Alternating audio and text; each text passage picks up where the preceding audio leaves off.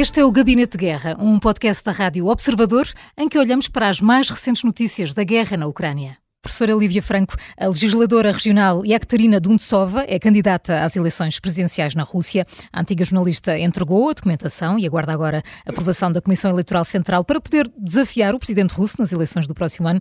Isto é um problema para Putin ou resolve-se sem problemas para o Kremlin?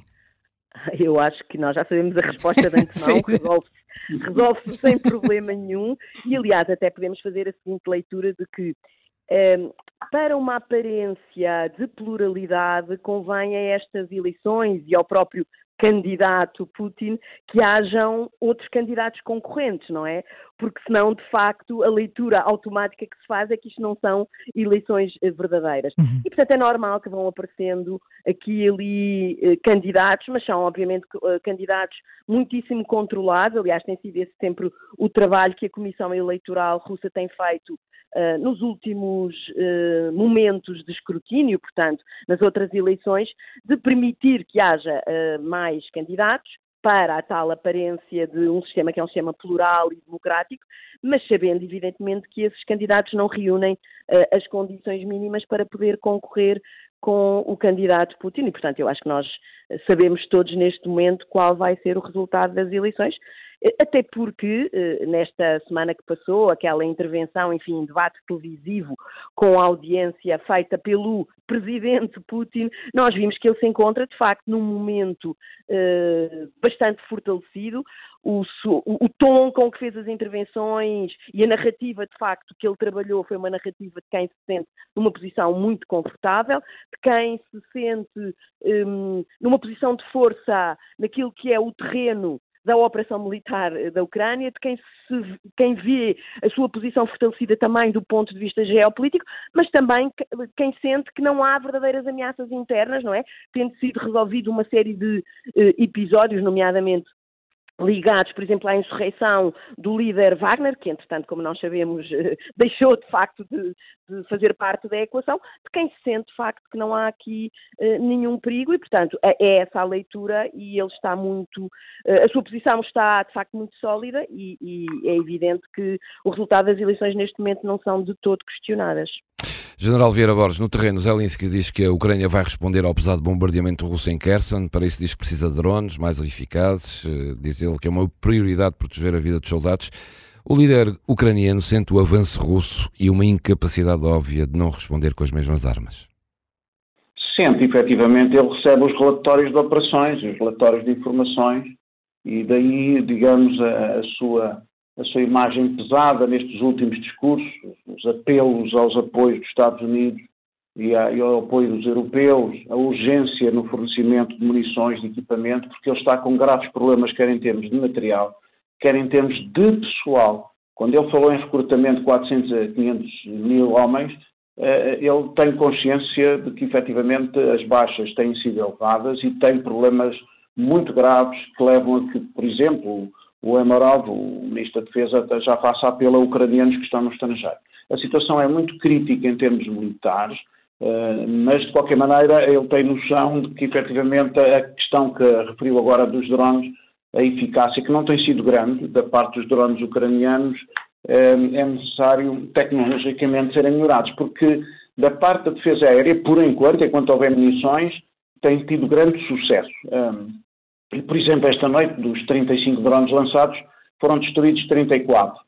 Eh, esta, este último dia foi um dia muito complicado, com 99 ataques, 99 eh, combates, eh, com muitos mísseis, com muitos ataques aéreos, 68, estou aqui a ver agora a lista, são 88 ataques de sistema lança-foguetes mútuo, ou seja, da parte da Rússia, nós temos visto, sobretudo, um, grandes ataques, é uma autêntica ofensiva sobre Kherson, na margem esquerda, e também a Avdiivka. Portanto, eles estão a tentar ainda ganhar durante este período, independentemente já estamos no inverno, e serem, sobretudo, ataques de combate em profundidade.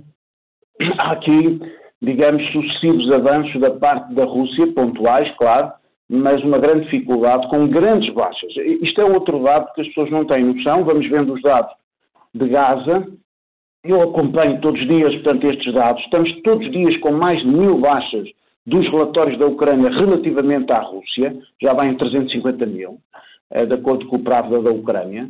Só hoje, para as pessoas terem noção, foram apesar de tudo, a, a, Ucrânia consegue fazer 16 ataques aéreos, consegue destruir 14 carros de combate, 31 viaturas blindadas, 20 sistemas de artilharia e, e, cerca de 1.080 militares. É claro que estes números nunca são confirmados, a Ucrânia também não dá os seus indicadores.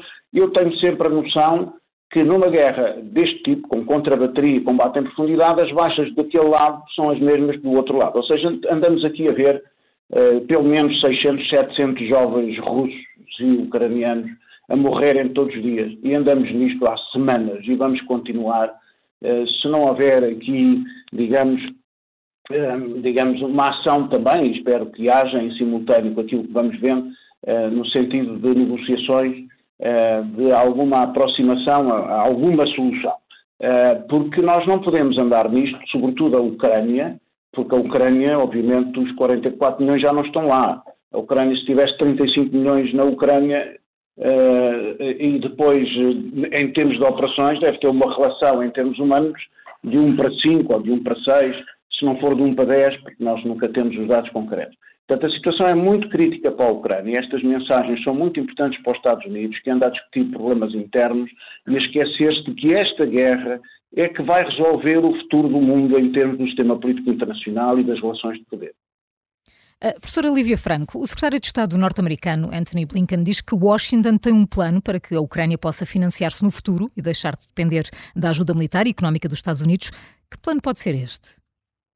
Bom, eu não conheço nenhum plano em detalhe, uhum. Eh, julgo muito, muito, muito difícil a existência de um plano que permita à Ucrânia autofinanciar-se ou ter autonomia daquilo que são os seus parceiros ocidentais, não é? Uhum. Outra coisa é ter um plano para assegurar que, de alguma maneira, os parceiros conseguirão ajudar a Ucrânia, de facto, a ter uh, uma alavancagem financeira e militar sustentada deste esforço de guerra. Mas tenho alguma apreensão sobre, de facto, as características e as condições uh, desse plano. Enfim, tem que ser apresentado para nós analisarmos. Claro. Neste momento, de facto, tenho muita, muita dificuldade. Agora, o que é que eu posso dizer em relação a esta matéria?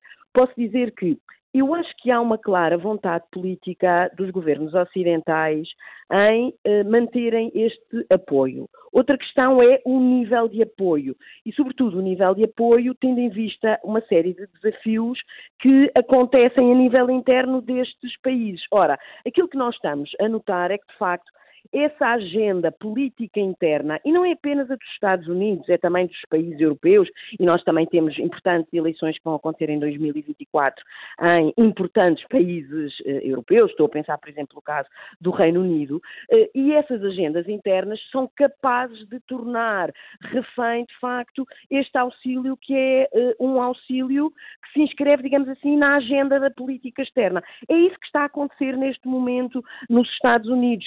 E vamos lá ver, a natureza dos governos dos países ocidentais é serem democráticos e, portanto, haver também a alternância, exigir a alternância de quem está no poder, exigir uma constante negociação e, portanto, esse apoio sustentado e confirmado a médio e longo prazo, porque esta guerra na Ucrânia, eh, todos os indicadores o mostram, é uma situação, de facto, que é uma situação que não tem resposta a curto prazo, não é? É uma solução política para terminar, de facto, as hostilidades a curto prazo, e exige, de facto, que seja um plano que tenha essa sustentabilidade. Eh, portanto, parece-me a mim muito difícil que isso aconteça, acho que talvez esse seja um discurso para acalmar, uhum. Eh, e, sobretudo, é um discurso para dizer, em última análise, de facto, os parceiros ocidentais percebem que têm que estar do lado da Ucrânia. Agora, com estas, eh, de facto, especificidades, de facto, a nível interno, a nível interno dos, dos países parceiros, o que é sempre uma coisa muito desgastante e é uma coisa que a liderança russa sabe negociar muito bem e sabe tirar um excelente partido, como, como nós temos visto até ao momento. O Gabinete de Guerra é um podcast da Rádio Observador. Vai para o ar de segunda a sexta, depois do noticiário das nove e meia da manhã e tem uma nova edição depois da síntese das quatro e meia da tarde. Está sempre disponível em podcast. Eu sou a Maria João Simões.